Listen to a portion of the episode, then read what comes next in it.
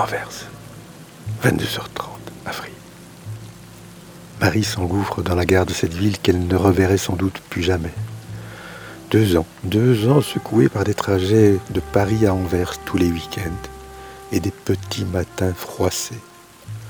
Deux ans de course contre la montre, de joies insensées, d'internement affectif.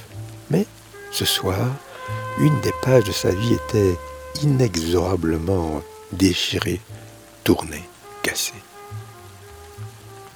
Elle entre dans la salle des pas perdus, qu'elle connaît bien, ses yeux sont embués de larmes et elle ne cherche qu'une issue, celle des quais, fouillant ce hall de gare qui, tout d'un coup, lui paraissait, avec cette lumière froide, devenir un immense cercueil, anonyme et pesant.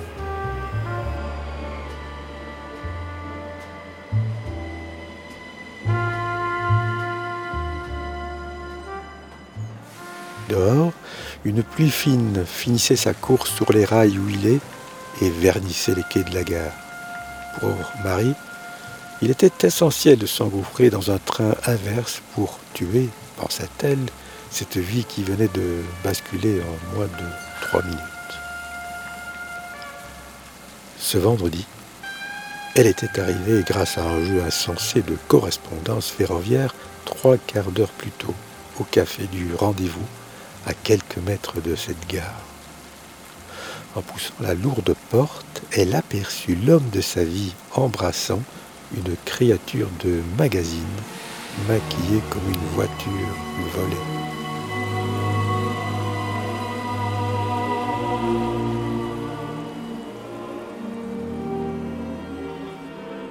Elle fut tétanisée par la découverte de cette double vie. Marie attend le train, refroidie par cette pluie incessante et fine. Enfin, enfin il arriva, le train, hurlant sa douleur sur ses rails humides, limés par les passages constants des convois. Elle s'y engouffra. Quelques minutes plus tard, le train n'était plus qu'un petit point sur la carte de visite de cette nuit glauque. Refaire sa vie, pensa-t-elle, un peu tard. Déjà, elle vomissait ses années de bonheur imparfait, ses week-ends réglés à la minute pour retrouver son amour lointain. En fait, toute sa vie était calquée sur la fin de semaine. Elle était secrétaire dans une entreprise d'État. Le soir, elle donnait des cours de français à des émigrés de toutes parts et d'ailleurs. Bah ouais. Fallait bien tous ces petits boulots pour payer la lourde note de téléphone et ses transports incessants vers les grisailles du Nord. Le train se sur les rails. Elle pleure, ne comprend plus rien. Mais bon Dieu, que fait-elle dans ce wagon qui n'amène plus nulle part?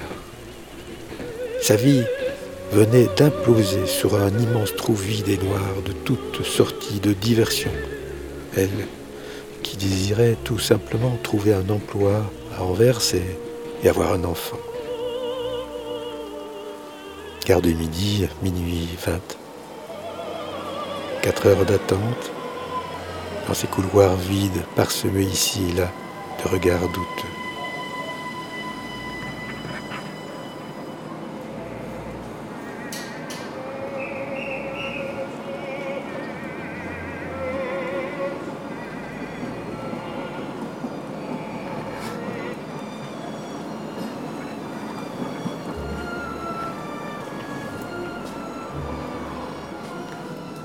Qu'un salaud.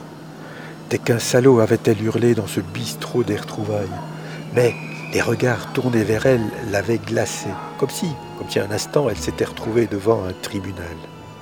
Eric, lui, n'avait pas bougé d'un pouce, voulant sans doute en finir une fois pour toutes avec cette double vie.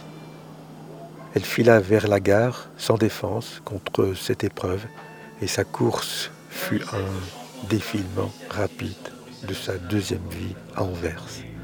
Anvers avec ses restos et cafés minables, sordides dans certains quartiers, généreux dans d'autres, avec cette impression étrange des humains errants qui n'étaient là que entre deux bateaux, avec de folles envies de tendresse terminées dans de sordides bordels poisseux néonisés rouge-vert, et exposant en vitrine les meilleurs atouts, prometteurs d'une soirée idyllique.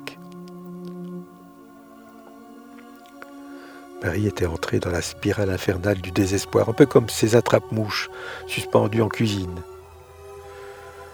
C'était la fin de la nuit. La fin d'une histoire est souvent le début d'une autre. Et pendant plus d'une heure, les nouvelles angoisses, ponctuées par le silence, impressionnaient encore de plus en plus sa petite tête gonflée de pleurs. Pour la première fois, elle allait passer le week-end à Paris. Paris qu'elle ne voyait jamais qu'à travers de longs couloirs surchauffés du métro ou les vitres embuées des bus surbondés.